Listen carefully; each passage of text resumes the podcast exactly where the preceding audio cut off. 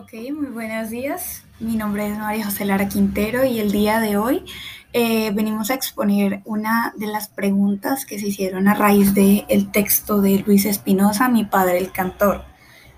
Bueno, primero socialicemos un poco acerca de este texto. Este texto eh, es un texto muy lindo que cuenta una historia, no solamente familiar, ni de música, ni de medicina, sino que cuenta una vida por la que cualquier persona puede pasar y cómo la persona se va adaptando a diferentes facetas de su vida y en cuanto se adapta a cómo aparecen las personas en ella.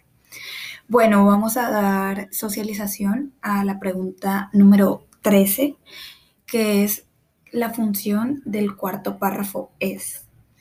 Bueno, eh, retomando aquí, nuestro cuarto párrafo sería el siguiente. Tenía 20 años cuando un médico recién llegado de Bogotá oyó cantar entre los cafetales y le dijo que subiera al camino.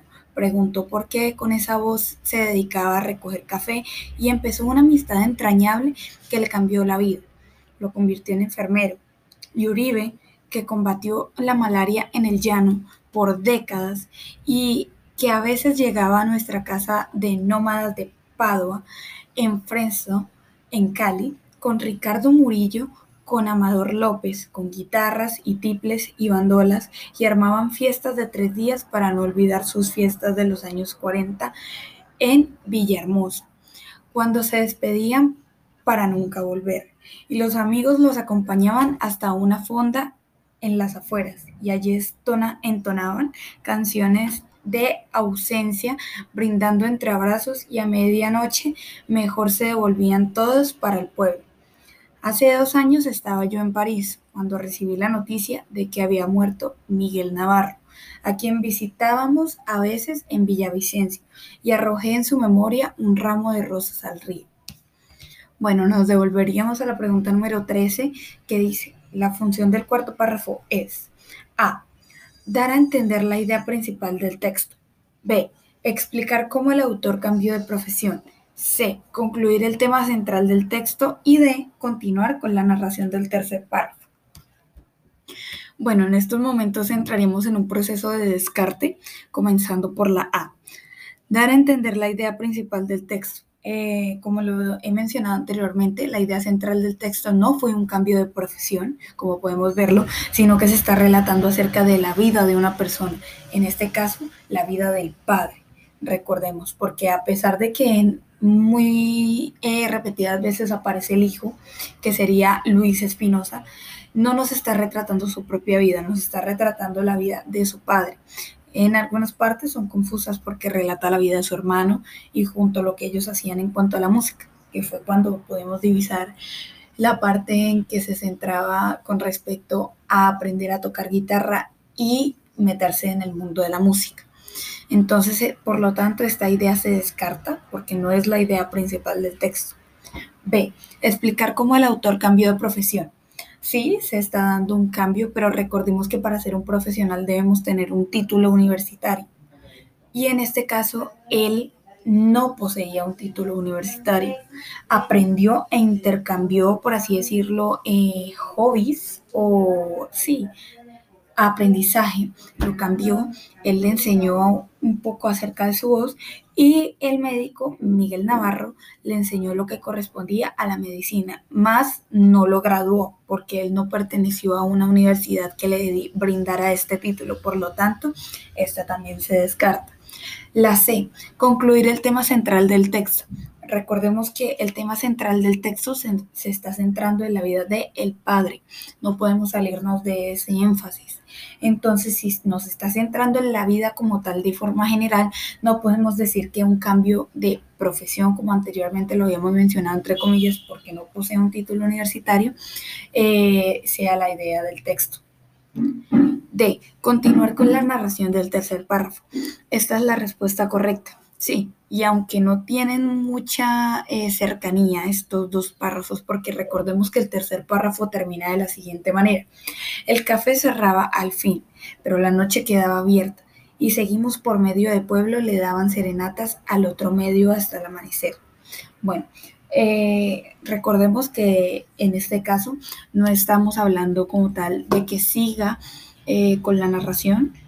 Digamos, eh, se fue a recoger manzanas y en el otro párrafo dice recogió las manzanas y siguió con su camino. No estamos hablando de ese tipo de narración en este caso para la continuación del tercer párrafo. estamos hablando de la linealidad del texto tendremos que tener en cuenta la parte en que no estamos hablando como tal de que la idea se siga, sino que estamos hablando de que del tercer párrafo pasaría al cuarto, llevaría una linealidad textual, de la cual eh, pues podríamos estar haciendo énfasis. Por lo tanto, como hemos visto que todas las respuestas anteriores se han hecho por método de descarte y han estado descartadas de manera correcta, podemos concluir que la D es la respuesta que realmente eh, tiene la afirmación en esto. La función del cuarto párrafo es continuar con la narración del tercer párrafo. Bueno, ahora hablemos un poco acerca de lo que es este pequeño texto. Como he mencionado antes, habla sobre la vida del padre de Luis Espinosa, eh, por eso se llama Mi padre el cantor.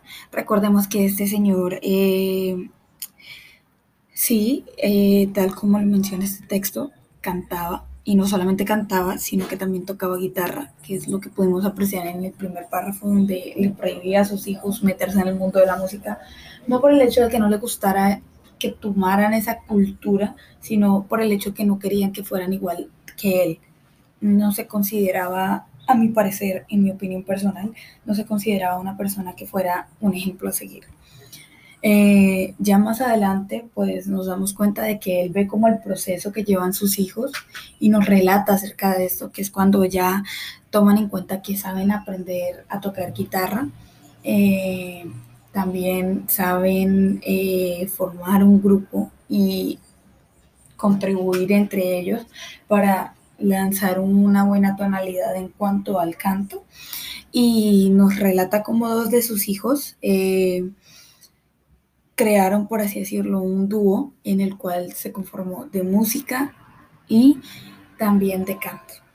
Ya después, más adelante, pues nos toma como tal eh, la parte de su vida cuando eh, se adentraba en lo que sería la producción del café, según esto, porque pues él ayudaba en lo que eran los cafetales en Bogotá y eh, allí fue donde le descubrieron ese gran talento, este médico Miguel Navarro acerca de su potencial de voz. Ya después eh, narra un poco eh, acerca de pues la madre de Luis Ospina, que era cuando oía cantar a su esposo, que fue cuando intentaba pasar por ese tiempo de conquista antes de que fuera su madre, ¿no? Eh, entonces buscaba cantar pequeños fragmentos de canciones para llamar la atención de la dama, por así decirlo. Y ya después eh, nos tratan un poco acerca de lo que sería la violencia y cómo crecería el mundo si fuera con violencia. Entonces hace una pequeña reflexión acerca de que es mejor vivir sin violencia para que los niños que se están criando en el momento crezcan sabiendo que la violencia no es algo bueno, sino que busquen contribuirle a la sociedad de otras maneras, como el diálogo, o simplemente, si están en momentos de ira, tener la oportunidad de ocuparse en otras cosas, como las canciones, y desatar no una ira, sino desatar un sentimiento un poco más apacible. Y por último, pues ya nos habla de, prácticamente yo creería que todos los años que lleva, porque relata que ya a los 80 años de canciones, el padre ya con 80 años, eh, había vivido todo ese buen tiempo en Colombia y quería dejarles una pequeña enseñanza a las personas, que sería no perder la esencia de la tierra.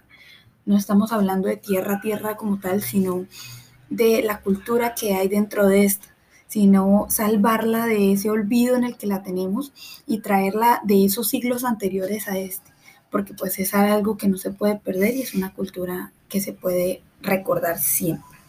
Muchas gracias y eso sería todo. Espero les haya gustado y pues si se animan, leer un poco de este fragmento.